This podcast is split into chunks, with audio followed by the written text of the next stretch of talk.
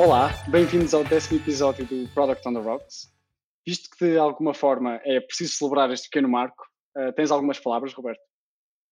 Sim, uh, olá a todos, muito obrigado por uh, nos terem ouvido ao longo destes uh, 10 episódios, tem sido um prazer, acho que isto está a ficar sério demais, e, e, mas é, é, muito interessante partilhar este, este momento contigo, Martinho, e com todos os convidados que temos tido até agora, e hoje, uh, para celebrar isso, temos também um convidado muito, muito especial.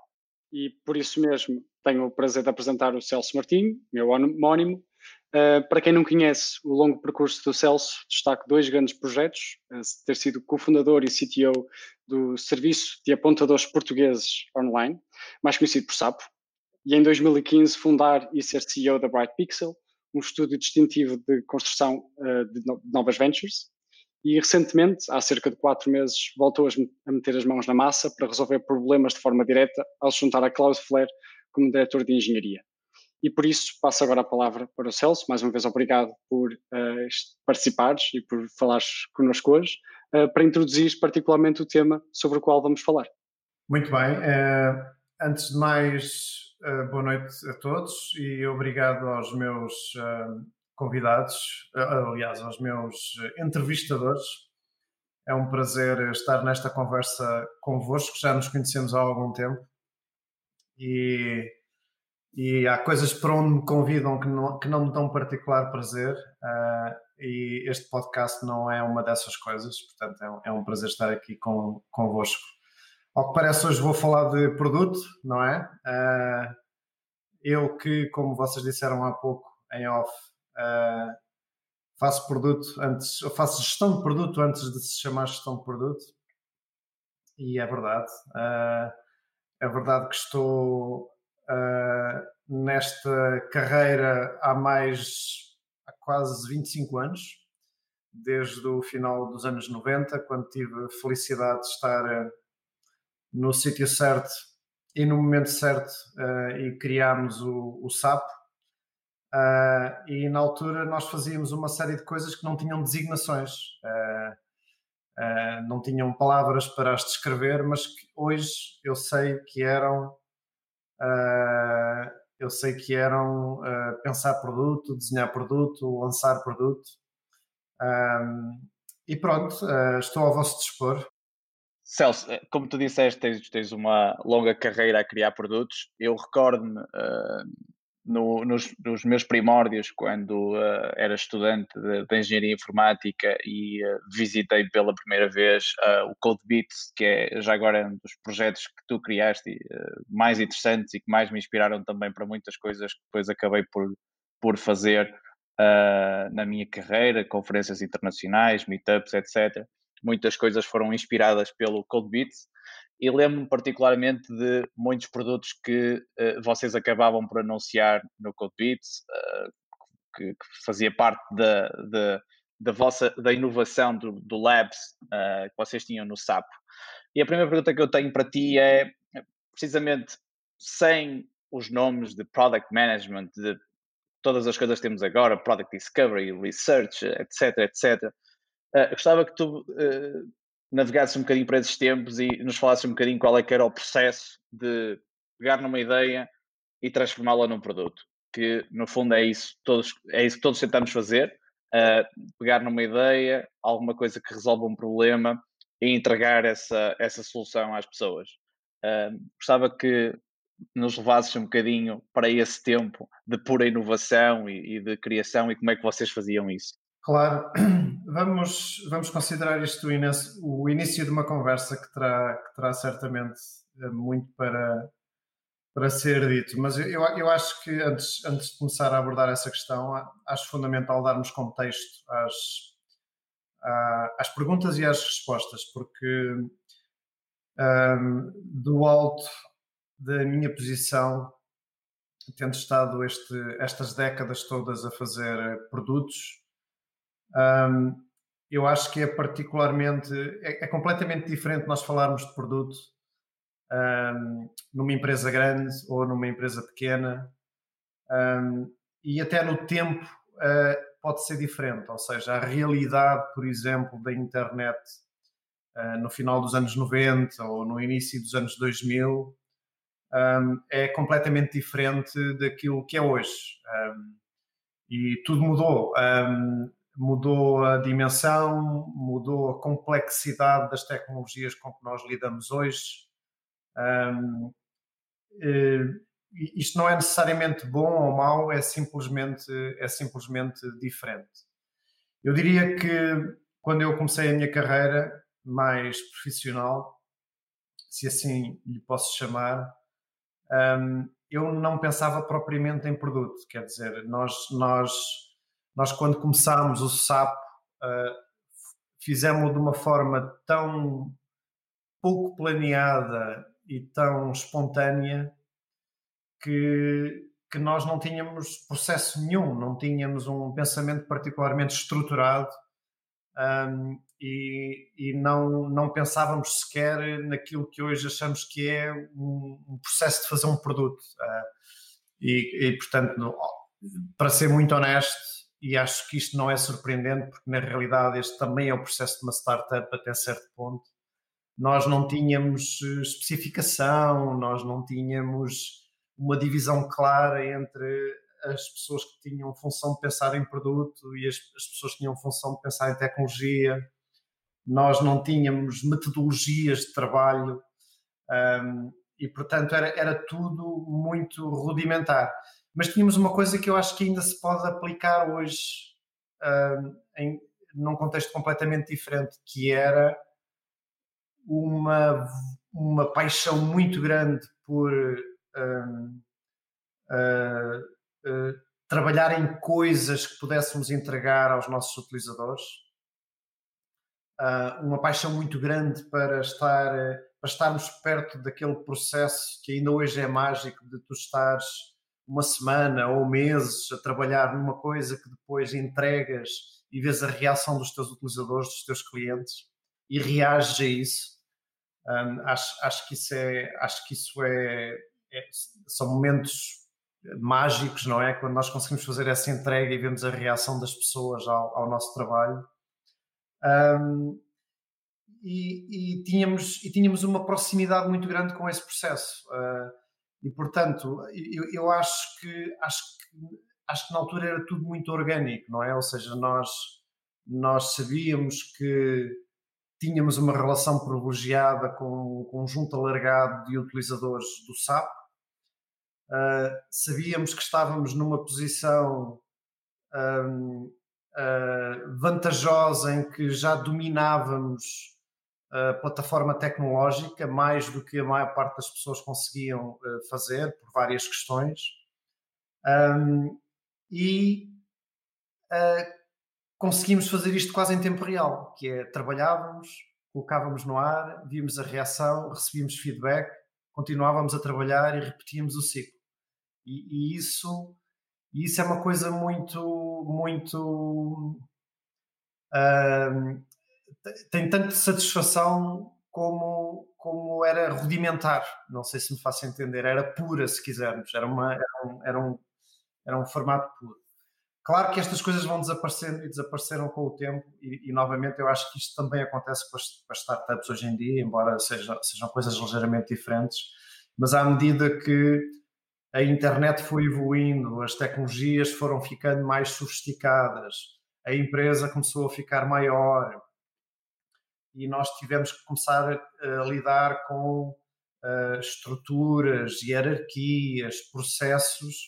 Um, aí, aí tudo muda, não é? As, uh, aí tudo, as coisas, as coisas começam, começam a mudar. Mas, mas eu diria que até depois, mais tarde, quando tu tens as metodologias, os processos, essa estrutura toda, se tu não tens esta paixão, esta obsessão um, e, e, esta vocação quase uh, fundamental um, uh, e, e, não gostas do que estás a fazer, então, então provavelmente as coisas não, não vão resultar por muito processo e estrutura que tu coloques uh, em, cima, em cima do produto. Sem dúvida. Eu, eu gostava muito de frisar só aqui uh, toda esta parte que tu mencionaste, o, o, a paixão de entregar aos, aos, utilizadores, essa empatia inerente que está em todo este processo, uh, que, que, é fundamental para nós também nos sentirmos bem no, no, nosso trabalho. Acho que é muito interessante ver que isso estava uh, lá presente há muitos anos atrás e que, e que, tem que se manter hoje, independentemente dos processos que utilizas, porque é, é fundamental mesmo uh, em termos de, de, product management, como hoje dizemos, ou product discovery, quando estamos a entrevistar utilizador, potenciais utilizadores, criarmos essa empatia tentar perceber o que é que realmente uh, acontece na vida das pessoas do outro lado para conseguirmos, uh, de facto, criar alguma diferença. Uh, muito interessante teres tocado nesse, nesse ponto e é, é, é, muito bom ele ter sido frisado aqui.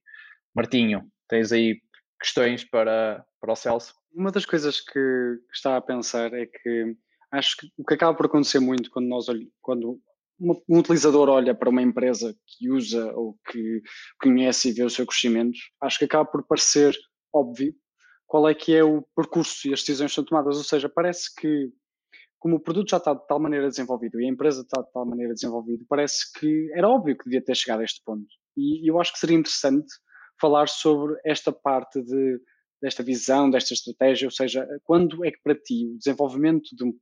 Porque no fundo nós estamos a falar de 20 anos da SAP, uh, neste momento e que, como estavas a dizer, é totalmente diferente esse início, uma equipa pequena, totalmente apaixonada, que se calhar não tem os processos criados, nem precisa desses processos, uh, e depois com a estrutura e o desenvolvimento, se calhar uma perspectiva até mais comercial.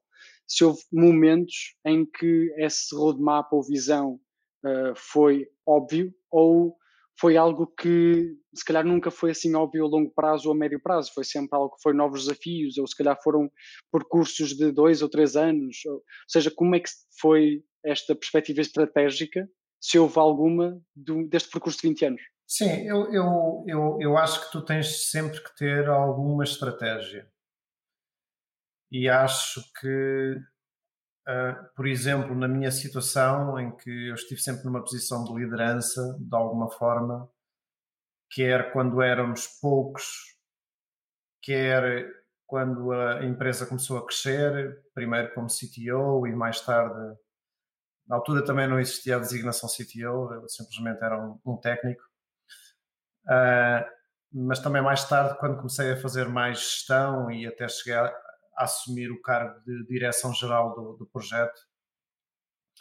E quando tu estás nessa posição, tu tens que ter, obviamente, alguma estratégia, nem que seja nem que seja uma, uma, uma, uma missão ou uma visão macro uh, daquilo que tu achas que o teu projeto pode ser daqui a 5, uh, 10 anos. Se bem que na, na internet é sempre multiplicar por, por 7, não é? Pelo menos era esse o rácio na altura. Um, agora, e isso é preciso porquê? Porque, porque se tu não tiveres essa, essa missão, uh, fica tudo mais difícil, porque tu não consegues. Os humanos precisam dessa estrutura, não é? Nós, humanos, precisamos de ter um propósito, precisamos de ter. Uh, um, precisamos de saber uh, pelo que é que estamos a lutar um, e, e, precisamos de liderança à nossa volta também. A maior parte de nós precisa, precisam de liderança. Uh, quando isso não é claro, quando essa missão não existe, quando, quando esse objetivo, essa visão a prazo não existe, eu acho que é muito mais difícil, especialmente para os líderes, conseguirem depois uh, contagiar o resto da equipa, uh, transpirar confiança. Um, e, e, de certa forma conseguir aguentar todas as barreiras e, e, e, problemas que vão naturalmente surgir durante o percurso da empresa. Dito isto, raramente aquilo que tu pensas se concretiza. Uh, e quando tu sais do contexto macro e entras no detalhe e começas a, a olhar para aquilo que é o teu plano para o próximo ano, uh, ou as métricas que tu achas que deves atingir para um produto que estás a desenvolver, uh, raramente uh, aquilo que tu escreves na fase de planeamento corresponde àquilo que tu lanças e aos resultados que aparecem depois disso. Eu até, eu até diria que que isso nunca me aconteceu. um, e, aí, e aí o que interessa de facto é a atitude, a jornada, a forma de estar, uh, a cultura da própria empresa, uh, o assumir até um certo ponto que o processo de uh, experimentar, errar, voltar atrás, melhorar, voltar a tentar, faz parte e é assim que se encontram as fórmulas de sucesso. Um, a não estigmatização do falhanço é particularmente importante também na, nas empresas e eu, enfim, sou, falo muito sobre isto, especialmente em Portugal, que temos alguns aspectos culturais que, que, que não estão alinhados com a atividade de empreender. Um, e, e, e, portanto, eu, eu acho que acho que depois, depois tu precisas de estrutura e precisas de processo. Um, entretanto, perdi-me que eu já nem sei qual era a tua pergunta inicial. Comecei aqui a navegar por coisas tão, tão, tão macro que. No fundo, a pergunta resume-se a questão de se a estratégia é algo que para ti, durante este percurso de 20 anos, foi sempre algo palpável, ou se foi algo que foi, foi-se vendo. Sim, eu acho, eu acho que nós quando começámos no final dos anos 90, sabes que na, na, isto já é público, nós, o projeto começou na universidade e era um projeto académico e nós quando criámos a, a empresa também não havia, a palavra startup também não existia na altura, quando criámos a empresa tivemos que fazer um acordo com a universidade porque o projeto foi lá criado, havia um temas de propriedade intelectual, etc.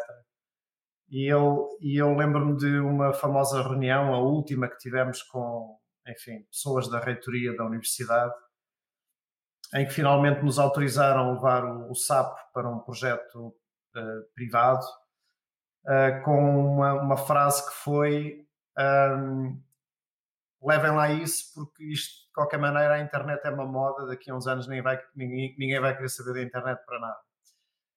E, portanto, este nível de falta de visão eu nunca uh, eu nunca o tive. Eu, eu soube desde o primeiro dia que nós estávamos em cima de uma coisa que era especial e que tinha potencial para ser muito relevante no nosso país. Eu, eu soube isso desde o primeiro dia, dos, dos primeiros dias em que comecei a trabalhar no, no projeto. E algumas das pessoas da equipa fundadora sentiam o mesmo. Mas isso não era claro para toda a gente. Uh, agora, se me perguntares, eu sabia o que é que o sapo ia ser daqui a dois anos, ou três, ou cinco, ou dez, não, não faço, não fazia a mínima ideia, não fazia a mínima ideia. Tal como hoje eu também não sei, uh, eu consigo medir o potencial, consigo perceber se estou na direção certa. Uh, frequentemente cometo erros, mas, mas não, consigo, não consigo ir muito mais longe do que isso. Um, e, e, na, e, nas posições de liderança que tive ao longo da minha carreira também nunca tentei fazer passar o contrário. Porque, porque há uma, uma, uma linha muito tenue que distingue um gênio de um idiota, não é? uh, e, e, e portanto nós também temos que ser humildes nesta, nesta. Eu acho que nós temos que ser humildes na forma de estar, especialmente quando estamos em, em áreas que são emergentes e que dependem muito de processos experimentais e de, e de inovação. E mais vale tu pôs as tuas fichas todas e a tua aposta um, numa visão macro, numa, numa, numa ideia do que é que o projeto pode ser em termos de impacto daqui a uns anos e mais vale tu apostares em temas que têm mais que ver com a cultura da empresa que queres ter, a forma com, como tu queres trabalhar, as pessoas que queres ter à tua volta, mais vale tu investires o teu tempo nisso do que uh, tentares adivinhar no detalhe uh, o que é que tu estás a fazer e o que é que vai ser o resultado do teu trabalho daqui a um mês ou daqui a um ano, porque provavelmente não vais ser bem sucedido nisso vais gastar imensa energia e vais passar por tolo vezes demais. Eu acho que no que tu disseste, acaba por haver tantos ensinamentos diferentes que cada um dá para fazer um podcast. Uh, e dá para estarmos aqui a discutir completamente nesses episódios todos. Acho que, obviamente, um, esse percurso e essa, essas lições, que, que, espero que agora, depois do intervalo, vamos conseguir, se calhar, até falar um bocado mais delas um, sem tentar comparar com o que é agora, se calhar não se vai notar assim tantas diferenças em algumas vertentes e muitas noutras, mas passando agora um bocado para o intervalo, porque a conversa está assim extremamente interessante, mas até já vamos uh, avançados no tempo. Uh, hoje uh, vou introduzir o Highland Park, de 12 anos, é um single malt Scotch Whisky, tem um ligeiro final fumado, mas no fundo aquilo é bastante equilibrado. O que eu acho interessante neste whisky é que, procurando assim rapidamente na internet, ninguém diz nada em particular interessante sobre o whisky, exceto que é o standard que todos os outros comparam. Uh, e, portanto, no fundo, ele uh, destaca-se por uh, ser não muito interessante, mas ser bastante bom. isto às vezes até pode ser uma lição para alguns produtos, mas não sei que, a que nível, visto que o ideal é se focar em alguma coisa.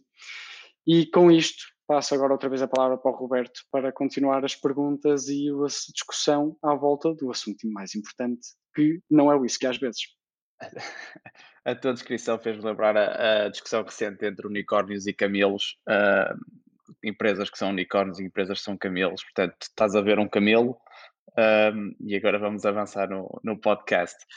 Uh, Celso, está uh, tá super interessante, como o Martinho disse, imensos temas que podíamos aqui dissecar. Eu gostava de avançar um bocadinho no tempo, eu acompanhei muito perto o trabalho que tu fizeste na Bright Pixel, já agora um projeto fenomenal e, e de certa forma pioneiro em Portugal, que eu espero que, que, que continue. Claro. e. Uh, é que vai ficar bom. Uh, não, acho que desde o início teve, teve sempre um, um perfil muito interessante. E eu gostava de perguntar: tu, tu, na Bright Pixel servias um bocado como pivô para vários projetos que acabaram por ser uh, alavancados uh, lá. E eu gostava de perguntar quais é que foram os fatores distintivos que tu viste nesses projetos e, e, o que é que tu achaste que era diferenciador e que colocou alguns deles no caminho para o sucesso. Nós sabemos hoje em dia que alguns deles estão a correr muito bem outros eventualmente ficaram pelo caminho, mas isso faz parte de, do processo. Uh, mas o que é que tu achaste uh, de facto distintivo quando tens uh, uma, uma, um espaço como o da Bright Pixel, que acaba por ser um venture studio, um local onde tens imensa inovação a acontecer e tu consegues ter acesso a diferentes equipas, a diferentes perfis, talvez possas até destacar um um exemplo que, que, que te marcou mais. Uhum. Sim, eu, eu gostei muito dos quatro anos que passei uh, com a, a, a, Bright Pixel, uh, devo dizer, e, e saio do projeto um, ehm, com, com, sem ressentimentos nenhums um, ehm, e, com, e com um sentido de, de, missão cumprida e de ter feito aquilo que, que, que queria fazer e que gosto de fazer. Uh, e adorei estar perto ou estar particularmente perto do ecossistema de empreendedorismo em Portugal. Uh, era uma coisa que eu queria fazer quando estava no SAP uh, e não, não consegui e tive a oportunidade de concretizar em parceria com a Sonai quando criámos a, a Bright Pixel. E devo também dizer que a Bright Pixel foi um processo de aprendizagem muito grande uh, para mim e para, para toda a equipa. Um, e mais uma vez, fazendo o paralelo com o que estávamos a falar sobre produtos, aquilo que nós metemos, eu aliás ainda tenho fotografias do, do, do quadro que, que fiz com o, o, Alexandre e o Benjamin Júnior quando estávamos a desenhar o projeto, antes, de, antes, antes até de, de termos aberto as portas. Um, e é, é, caricato porque, de facto, novamente aquilo que nós pusemos no papel não, não corresponde bem ao percurso do, da Bright Pixel depois durante, durante os anos. Um, e, e, havia todo um conjunto de pressupostos que eu tinha interiorizado sobre o empreendedorismo quando ainda estava no SAP, um, que eu rapidamente descobri que estavam errados uh, e, e, que só provam mais uma vez que é muito importante nós sermos humildes nesta, nas nossas carreiras profissionais, porque se não formos, as coisas não, não, não vão correr bem porque o Darwin encarrega-se de nos eliminar. Se nós não nos conseguirmos adaptar rapidamente, somos, somos eliminados. Um, e eu, eu, se me pedis para destacar a coisa que, que, que mais me marcou e que eu aprendi muito rapidamente no início da Bright Pixel, eu diria que é esta ideia de que um projeto para ser bem sucedido uh, tem que ter uma equipa. A coisa mais importante para um projeto ser bem sucedido é de facto a equipa, são as pessoas. Uh, a ideia que, que, que essas pessoas trazem ou que o líder uh, ou o promotor traz, por muito estruturada, estudada, trabalhada que esteja, é, é em termos relativos muito menos importante do que, do que a equipa que a vai executar. Uh, e, e, isto é particularmente importante quando se falam em startups, em early stage. Claro que, novamente, em empresas maiores as coisas mudam um bocado, mas em startups isto é particularmente importante. E, e há, há, há, no meio esta máxima de, de se o, o, cavalo é mais importante do que, do que o jockey, não é? O, e, e de facto, de facto são as pessoas, são as pessoas e, e a equipa, e em cima deste ensinamento há outro, que é não basta tu teres a magia de uma equipa perfeita não é, não é propriamente uma equipa que é muito boa em tecnologia ou uma equipa que é muito boa a vender. Uh, é a mistura disso tudo. É tu conseguires ter um conjunto de pessoas que estão tão bem entrosadas, que, que se dão tão bem uh, quer no plano das personalidades e das relações pessoais, quer na complementariedade do, do, do, do, das competências que têm, que, que torna as coisas muito mais fáceis, não é? E, portanto, nós começámos a ficar surpreendidos no início do projeto porque eh, deparámos com equipas com ideias de produto fantásticas, uh, espetaculares em engenharia, não é? Uh, e depois passavam-se meses e as coisas não arrancavam, não, não funcionavam, não tinham química no produto, não, não surgia, nem, nem lhe vou chamar produto, mas as coisas não aconteciam. Uh, e, e, pelo contrário, pelo contrário, tivemos projetos cuja ideia de produto nem estava muito bem definida à nascença, uh, cujas competências técnicas não eram particularmente brilhantes, mas tinham uma equipa tão uh, especial que conseguiram adaptar-se rapidamente à própria aprendizagem do, do, do, do, seu percurso que e as coisas funcionaram, de repente começaram a funcionar. Uh, e depois os outros problemas resolveram-se, ou seja, como a equipa se dava bem e como tinham uma capacidade muito grande de se adaptar e tinham uma série de características ótimas no empreendedorismo, nomeadamente a resiliência, força, capacidade de se adaptarem, humildade, essas, essas virtudes todas, depois conseguiram também resolver as lacunas, ou seja, para eles foi mais fácil depois resolverem as, as carências técnicas, por exemplo, que podiam ter no início, não é? E, e, portanto, eu acho, eu acho que esta, esta foi a grande aprendizagem, se me perguntaram, que eu, que eu tive nos primeiros anos de, de Bright Pixel, é que de facto as grandes, as grandes equipas é que são, é que são o segredo um, e as pessoas são muito mais importantes do que, do que as ideias pré-concebidas, por muito trabalhadas que estejam, que, que, trazem para, para o início do, do processo tu estavas a explicar tudo isso e não posso deixar de fazer esta brincadeira, por mais que me doa. Uh, Fez-me lembrar eh, Porto a ganhar a Liga dos Campeões em 2004. Uh, tiraste todas aquelas peças, não havia ali nenhum Cristiano Ronaldo, não havia nada de especial, mas aquela equipa conseguiu ganhar dois títulos europeus em dois anos. Uh, e uh, a minha costela benfiquista não deixa de chorar aqui um bocado há uma metáfora de balneário em, em, em qualquer startup. Exatamente. E, é, muito, é muito importante, sem dúvida nenhuma. Porque, porque as startups um, ou as empresas pequenas um, só são o, o, processo de construir uma startup e levá-la até à fase em que tu podes dizer, ah, eu tenho um produto e isto vai acontecer, só esse, esse, esse, esse, percurso só é romântico nas revistas, só é romântico uh, nos blog posts e nos podcasts, sem ofensa.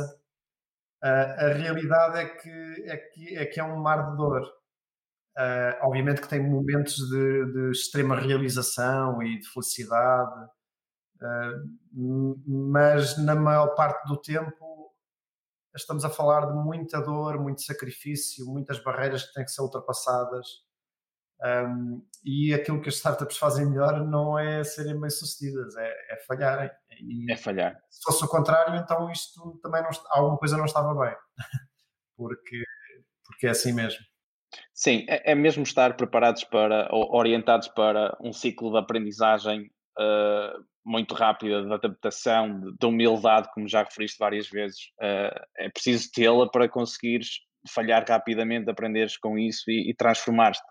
Um, e consigo, consigo relacionar isso também com, com muita experiência, muitas experiências que eu tenho tido ao longo dos últimos anos, uh, em que tu, por vezes, uh, chega-te uma equipa de, de all-stars, founders, que tu achas que uh, é it's a given, que isto vai resultar, uh, e não resulta, e depois aparecem dois ou três uh, malucos com uma ideia e aquilo parece que magicamente acontece. Uh, e é giro ver isso, é, é fantástico. E, e, por isso é que Portugal teve, na minha opinião, um certo problema durante muitos anos, porque isso que tu estás a dizer, eu acho que consigo traduzir de outra maneira, que é é mais importante tu associaste a uma pessoa que já passou pela experiência de criar uma empresa que até pode não ter sido bem sucedida e se calhar até é mais valioso se não tivesse sido bem sucedido. Só que depois tens um aspecto cultural que é a sociedade não pode estigmatizar o falhanço. A sociedade, a sociedade e o próprio ecossistema têm que uh, saber uh, interiorizar que que, que só assim é que se aprende, só assim é que tu ganhas o calo, a maturidade, o, o, saber ultrapassar os problemas. Tu, tu, não vais conseguir obter, obter essas características através de um processo académico ou sozinho. Uh, ou sem passar pela, pela, pela, pela própria experiência. É, é praticamente impossível, eu acho.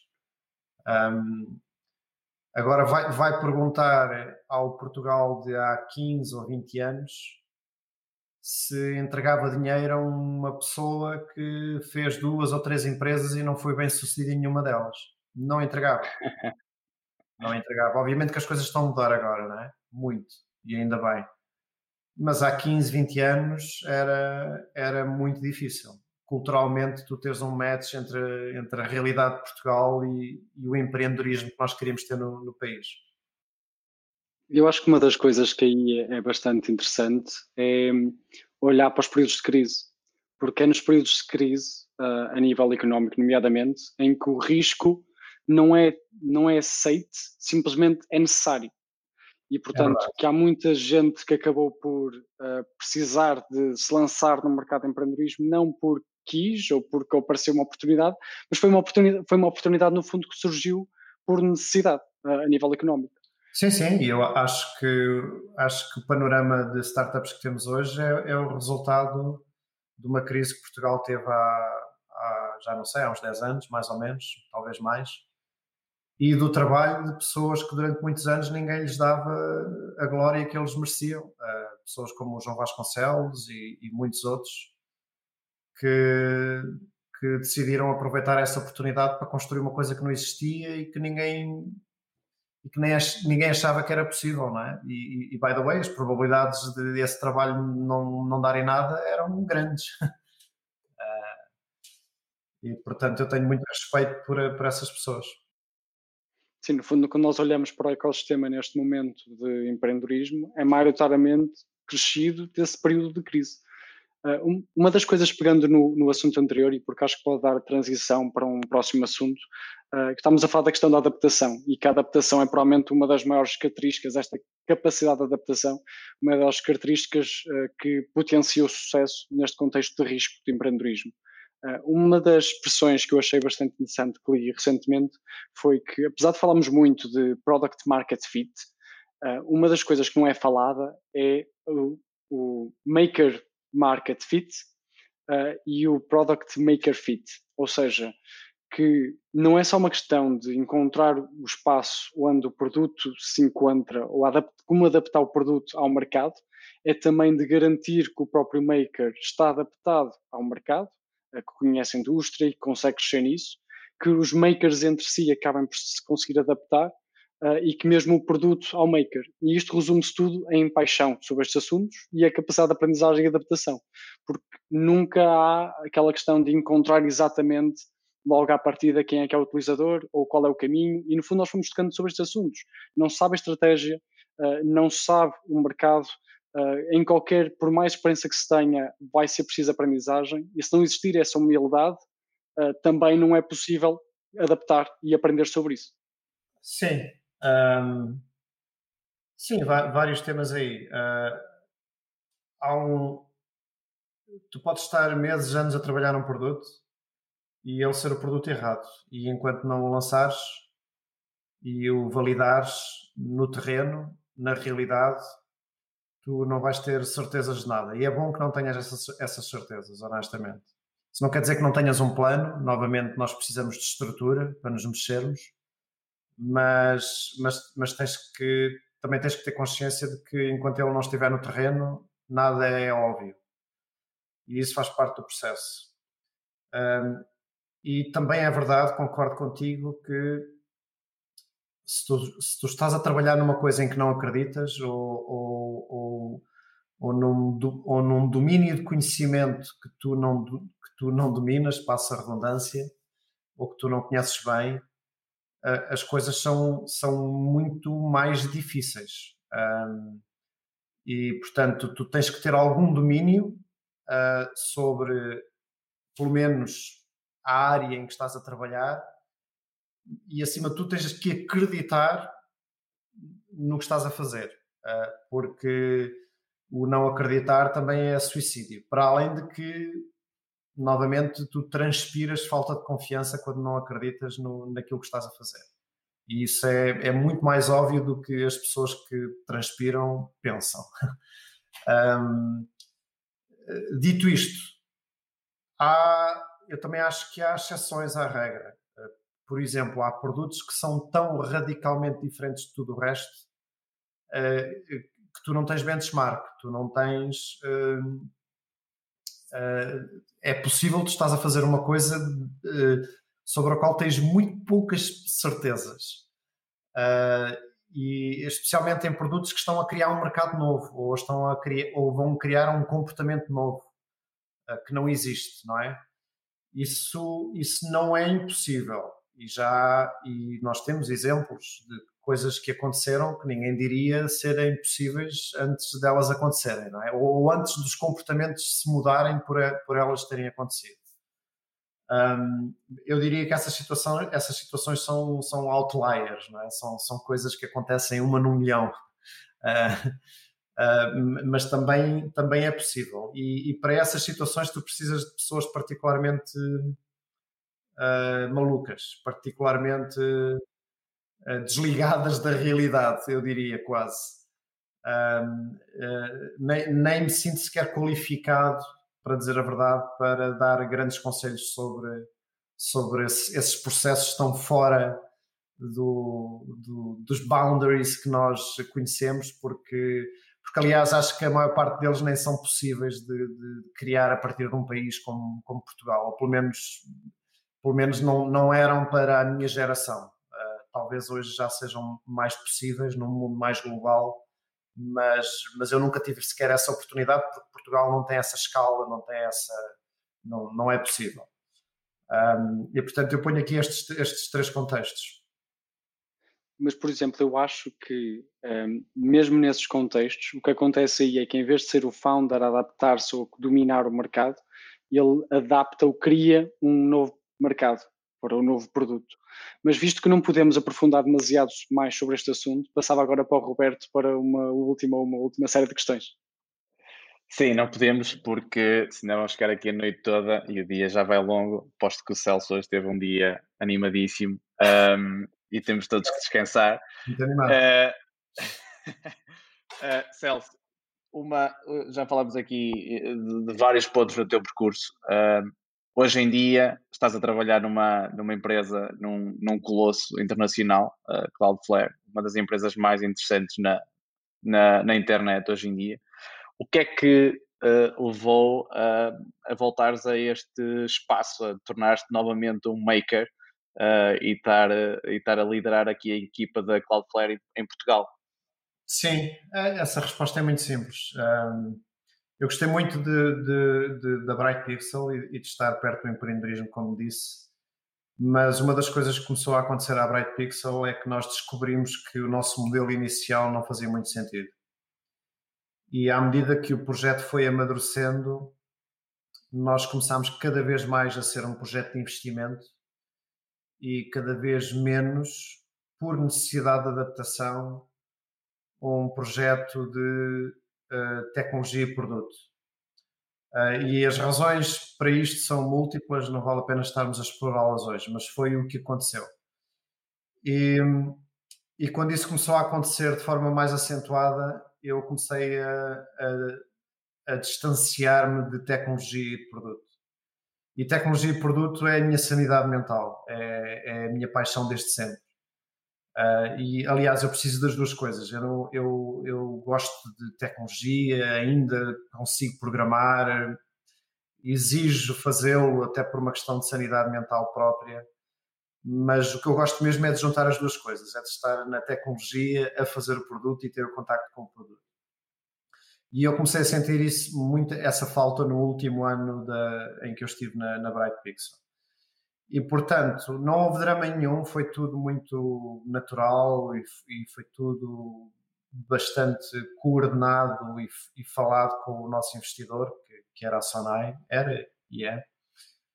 Uh, mas eu cheguei a um ponto em que tinha que tomar uma decisão e, portanto, eu, eu, a minha decisão era ou eu fazia uma empresa nova, foi um cenário que esteve em cima da mesa, uh, já, tinha, já tinha uma boa ideia, já tinha aquilo que eu achava que era uma boa equipa, que me acompanharia, uh, mas entretanto apareceu esta oportunidade de me juntar à, à Cloudflare.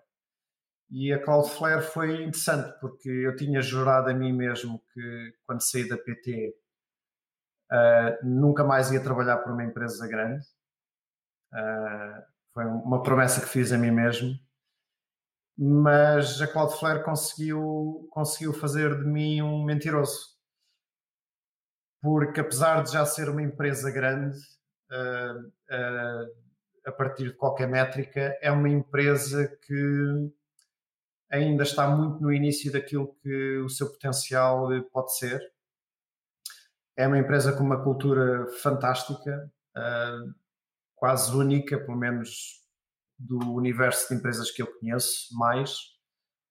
Um, e, e, está numa fase em que eu acho que pessoas como eu ainda podem sentir, ainda podem fazer a diferença e ainda podem sentir aquela realização profissional que é mais difícil de sentir numa chamada corporation, não é?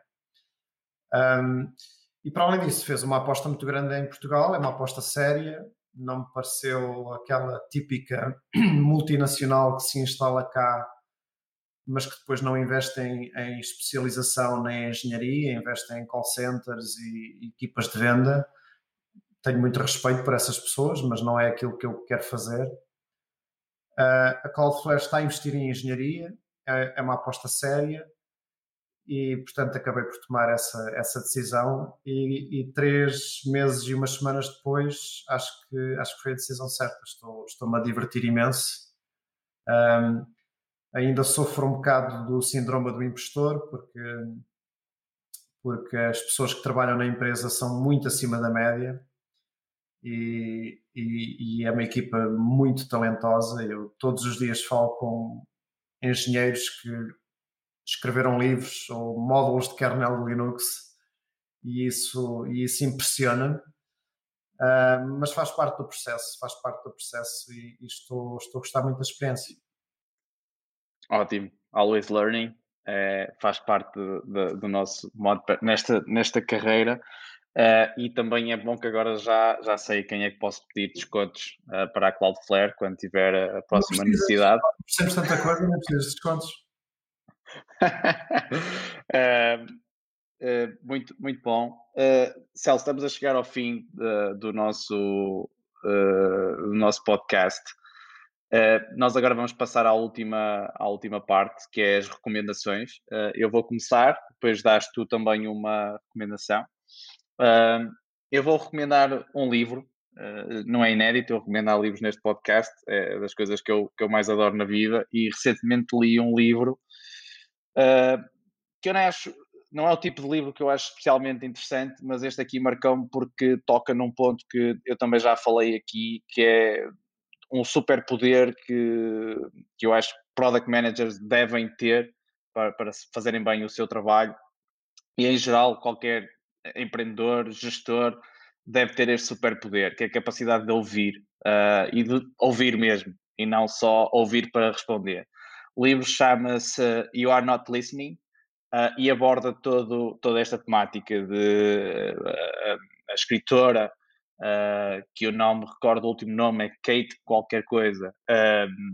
ela era jornalista e espalhou um bocadinho neste livro aquele que era o choque dela quando abordava as suas entrevistas com uh, empatia pela pessoa que estava do outro lado, ouvindo mesmo o que ela estava a dizer e entrando numa, numa conversa real com essa pessoa.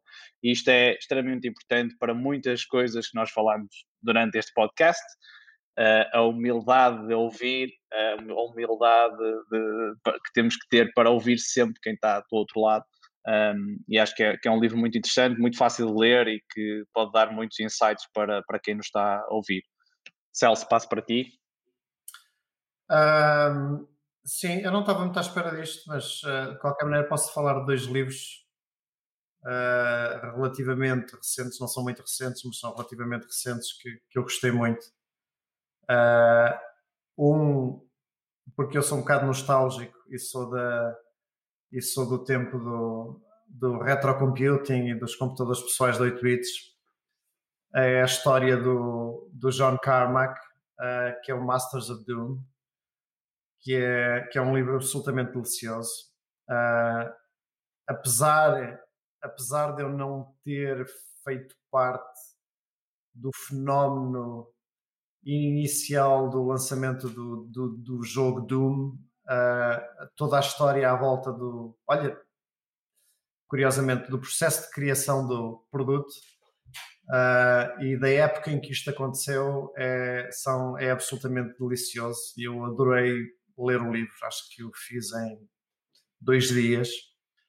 Um, e depois um, um outro livro que, que, já é um clichê, mas, mas que, eu, que eu não me canso de, de referir, que é a história da Pixar uh, e é o Creativity Inc., um, que é um livro escrito por, por um cofundador da, da, Pixar, que é o Ed Catmull, uh, e que fala muito sobre uh, cultura, transparência, transparência extrema, no caso, um, risco, Uh, relações, a importância das relações dentro da, das empresas um, e explica um bocado como é que a Pixar esteve na corda bamba entre a falência e o sucesso em que acabou por se tornar e como é que as coisas se resolveram por uh, um misto de muita sorte,